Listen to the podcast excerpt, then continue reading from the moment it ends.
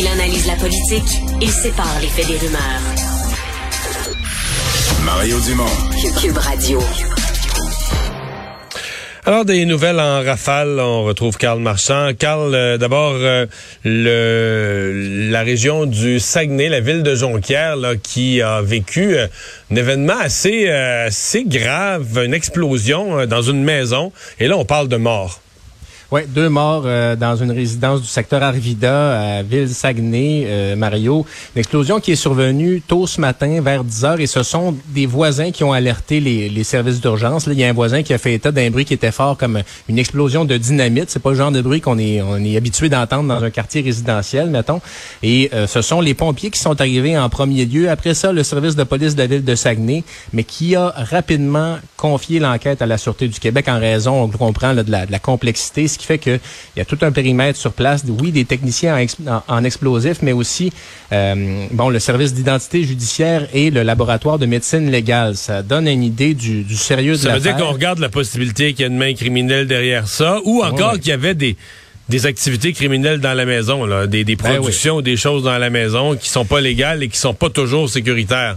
Ben c'est ça. On entend souvent, et ça fait un bout de temps que tu es dans les médias, on entend souvent là, des, des laboratoires là, de production de drogue, des fois qui vont être dans des résidences qui peuvent exploser. On sait que c'est, c'est vraiment pas des c'est vraiment pas des activités qui sont sécuritaires. Là, on n'a pas de, de, confirmation sur ce qui se passait dans cette maison-là pour l'instant, mais euh, on comprend bien qu'avec l'importance du déploiement policier, là, c'était pas euh, c'était pas des, des affaires euh, bien bien inoffensives qui se faisaient. Là. Quand même deux personnes qui ont perdu la vie.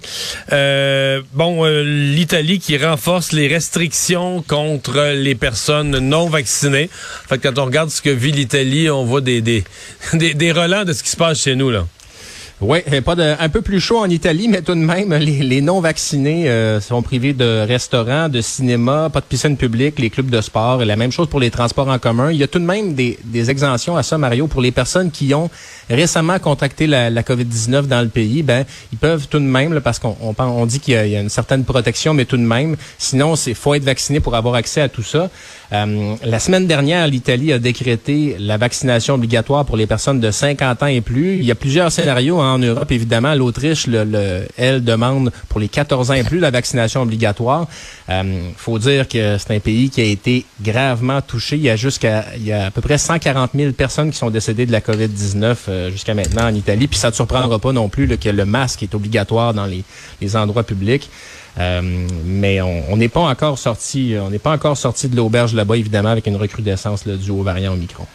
Euh, fillette de Granby, euh, on se demandait, bon, la belle-mère avait reçu un verdict de culpabilité, sa sentence, euh, évidemment, prison en perpétuité, pas de libération avant 13 ans. Mais là, euh, on se demandait qu'est-ce qu'on allait faire comme réaction dans son mm. camp? On a eu la réponse ce matin. Voilà, elle a euh, déposé une demande d'appel euh, du euh, verdict qui a été rendu à son endroit. Donc, la belle-mère de la fillette de Granby. On sait ça avait pris à peine trois heures au, jury là, pour la prononcer coupable le 9 décembre dernier, coupable d'homicide involontaire. On sait que c'est une fillette de 7 ans qui avait été retrouvée dans un état lamentable dans une maison de Granby. la semaine dernière, le père biologique de la fillette, lui, a écopé de quatre ans de prison pour séquestration. Il avait plaidé coupable, lui, aux accusations dès le départ. Ben là, la belle-mère, elle, euh, vient de déposer cette demande-là. Puis bon, pour bien comprendre le, processus, c'est pas parce qu'on demande un appel qu'on va nécessairement l'obtenir. On faut qu'il y ait eu des erreurs de droit dans le premier procès. Là. Alors, cette demande-là a été logée. Est-ce qu'elle va être entendue? On verra, mais euh, on sait que c'est une histoire qui a qui a bouleversé tout le monde, évidemment. On peut pas imaginer pareille histoire. Ben là, donc, euh, pour la question du père, ben, la, question euh, juridique est terminée. Ben, il y aura cette page-là à tourner encore. On devra avoir une réponse euh, à ce sujet-là dans les prochaines semaines. L'organisateur de ce groupe, de ce vol nolisé d'influenceurs qui euh, ont transgressé toutes les règles en s'en allant vers le sud, euh, ben lui, euh, il n'a pas l'intention du tout, du tout, du tout de s'excuser.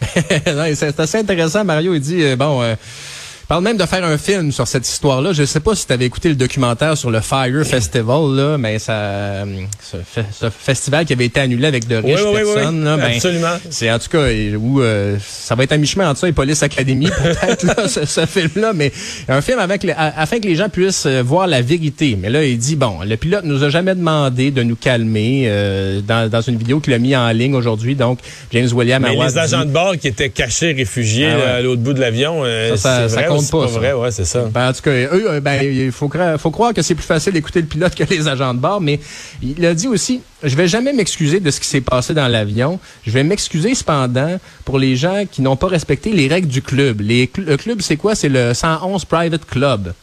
Donc, c'est grave de pas respecter les règles de ce club-là, mais les règles de l'aviation. De l'aviation civile internationale, ça, c'est pas... Ça, c'est, ça, c'est moins grave. Puis, en tout cas, on, verra euh, si euh, tous pensent comme lui, parce qu'on sait que la SQ et le DPCP se sont... Euh, se sont saisis de l'affaire. Il y a tout de même une passagère qui avait euh, menti sur son statut, qui avait qui a Mais pris ça, le vol en il, corrige-moi, il la défend pas quand même. Elle, non, il, non, la, il, la, il, la, il la condamne. Là. Il dit évidemment que ça, c'est illégal, mais que le reste, il n'y a rien eu d'illégal dans, dans, tout ça. Euh, tout de même, euh, bon, l'affirmer, c'est une chose, mais ne, ne serait-ce que pour les, les, frasques à bord de l'avion, ben euh, les passagers qui ont commis des choses comme t'as pas le droit de vapoter d'un avion, t'as pas le droit de danser pendant que bon tout le monde danse dans un avion, ça c'est pas réglementaire. Ben ces gens-là pourraient être passibles d'amende de 5000 dollars chacun, puis falsifier un, un résultat de tests de dépistage rapide pour essayer d'entrer au Canada, ben ça, ça peut être passible de 750 000 dollars d'amende. Donc, on verra s'il y a des autorités qui jugent ça illégal. Mais l'organisateur, lui, dit que tout est beau puis qu'il n'y a pas à s'excuser. Alors, ben,